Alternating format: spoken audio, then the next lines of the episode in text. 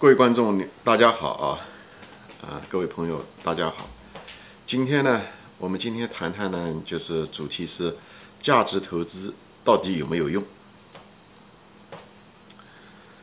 谈到价值投资啊，之前我们先谈一下子关于投资。投资的本质是什么呢？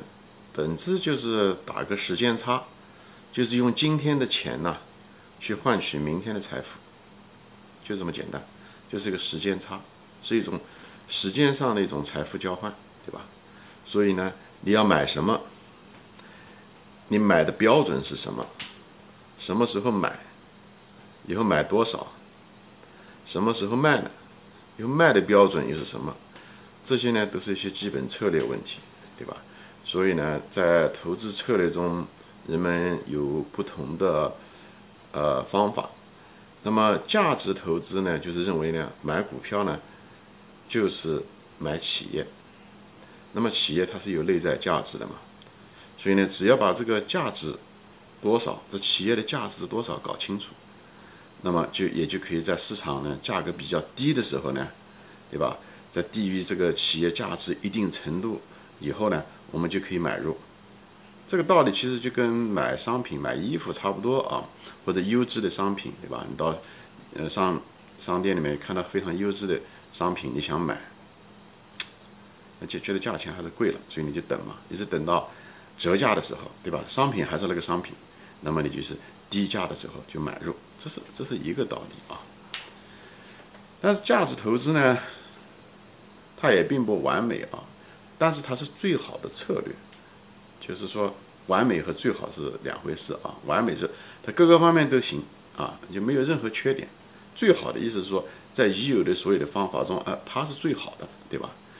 就像这人生啊，世界都是一样的，其实基本上没有什么完美的东西，它都是。但是你一定可以在已有的现实中选取一个最好的一个呃选择或者是一个途径，对吧？就像政治制度一样，民主制度也并不完美，但是呢，它是确实说所有的已有的人类实践的这么多年来中。找出来的最好的方法，它毛病也很多，但是它是唯一最好的方法，对吧？就像丘吉尔说的，丘吉尔就这么说：政治制度其实 一点都不完美，一堆毛病，但是实在找不出比比它更好的方法，所以这是一个呃，可以说是一个无奈的选择吧。民主制度，我们可以换另外一个时间去选，但是这是一个最好的选择，虽然是无奈的选择，但却是最好的选择。价值投资。呃，也是一样，它价值投资现在讲它好处啊，它最好的好处是什么呢？它风险小，因为它下跌的风险小，对吧？因为你既然是买的价钱比它价值低嘛，所以你买下来的时候，它再往下跌的风险小，即使跌了，它还会涨回来，它价值会回归，对吧？所以呢，它价值投资的好处就是它风险小，而且另外一个好处呢，就是它确定性大。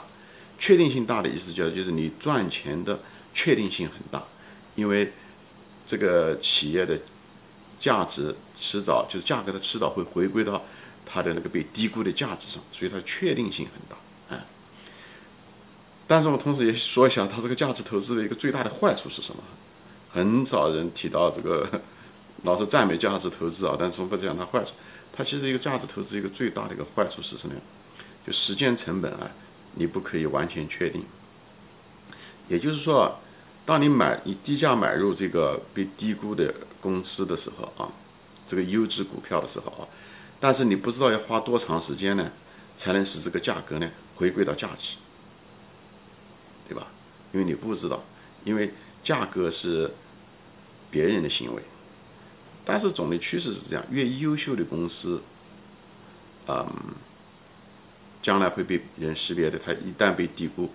呃，它被别人识别出来的可能性越大，越多人参与，所以它回归的时间会越短。所以你你如果能低价买到以后，你赚钱，嗯，这种时间上的成本其实更低啊。如果你知道怎么样找到这个优质的公司，好，这前提是你找到了，凭你的能力圈找到了优质公司，而不是一个垃圾公司啊。垃圾公司你可能永远不会回归，因为它没有价值嘛。所以它靠什么回归呢？它也许回归的时候是往下回归，对吧？价格越走越低。所以，这价值投资的前提是你懂得那个公司，你你有你的能力圈啊。那么跟这个价值投资相反的呢，那就是大多数别的旁门左，就是一些东西了。就它这些方法一个，这些相反的方法一个共同的一个特点是什么呢？他们都是想通过预测股价什么时候涨或者跌的方式，所以呢，像一些技术分析啊等等这些东西都是这样。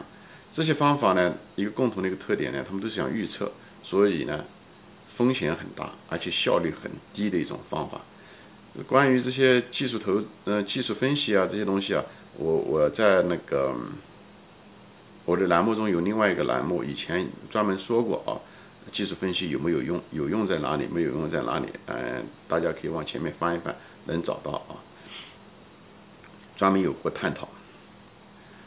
我们现在就谈一谈，就是在股市中啊，啊，百分之九十的人之所以亏钱，那表面上看啊是方法有问题，实际上。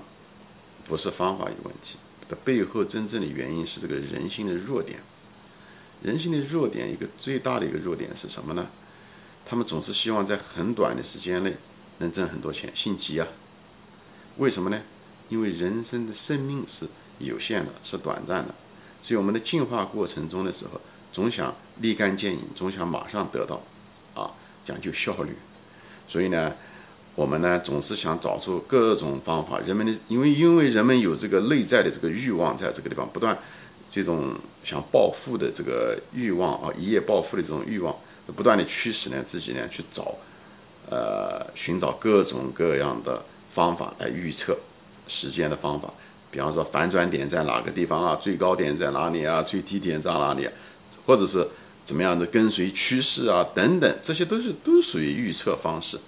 但是人呢，是不可能有预测能力的，因为明天发生什么，明天的股价是由明天的那些参与者，千千万万的参与者啊说过，以前说过啊，由他们来规定的，你都不知道你明天会发生什么，你会买还是卖？你怎么能知道这些千千万万的素不相识的人他们的行为呢？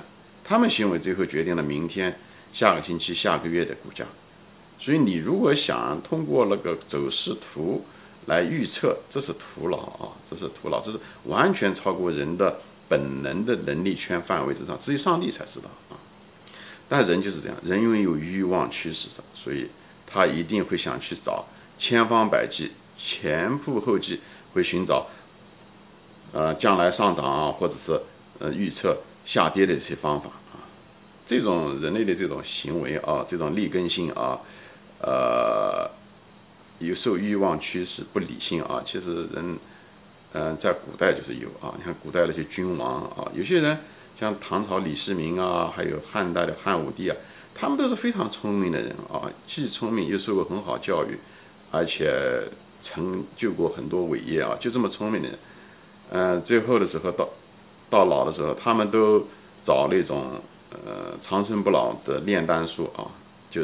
虽然他知道前面的都那些方法，那些找炼丹术都都不行，但是他因为人类这个想长生不老的这个欲望在这个地方，所以还是去找这些方法，嗯，不断的找，自己把自己的身体也搞坏了，不断的搞坏，但是还仍然在找，往往知道无效还是找，因为他的这个愿望战胜了他的理性，人的抱负也是一样的，所以就在这一点上面，我就希望大家就是。知道自己的人的界限在哪里啊，而不是纯粹受主自己的主观欲望来驱使，呃，以身试法，最后损失了金钱，浪费了生命和时间，啊，最后也把自己的信心给丧失了。所以，开始的路径就是途径啊，你走的方向就很重要。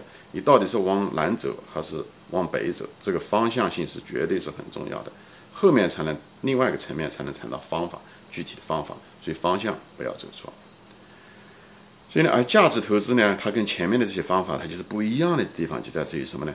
因为企业的价值是可以粗略的估算出来的，那这就够了，对不对？作为人，我们只能做我们可以做的事，对不对？至于股价什么时候涨，这只有老天才知道，对吧？所以呢，我们应该努力的花时间，花努，嗯，努力呢。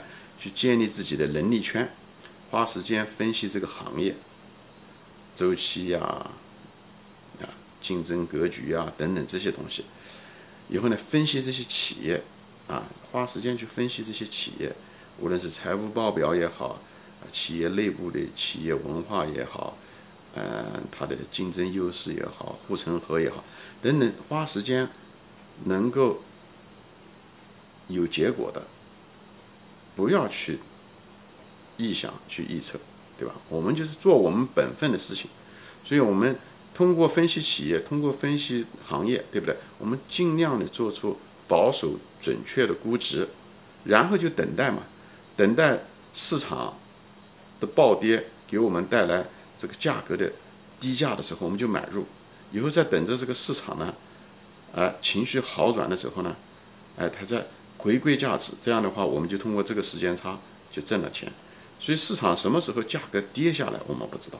什么时候涨上去，我们也不知道，所以那是天，那是天老天做的。我们能做的唯一的就是分析企业，分析行业。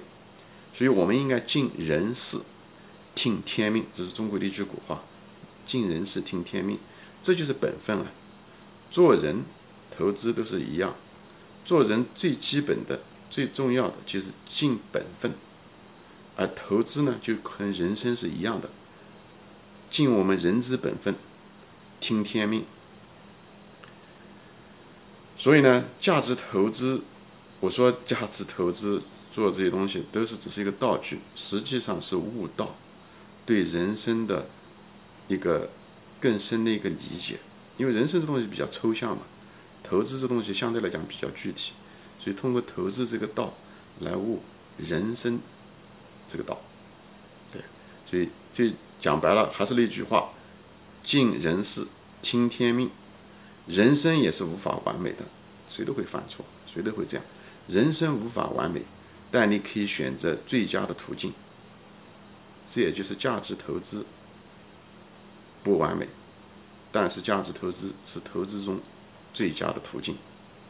我不知道我有没把这个话说清楚，以后会具体谈怎么样做价值投资啊，怎么样弄啊。怎么样风险怎么样控制的？怎么研究？但是这个就是提升到这种哲学层面嘛，啊，我把但愿把今天能把它讲的比较清楚啊，以后还会再说啊，今天就说到这里，再见。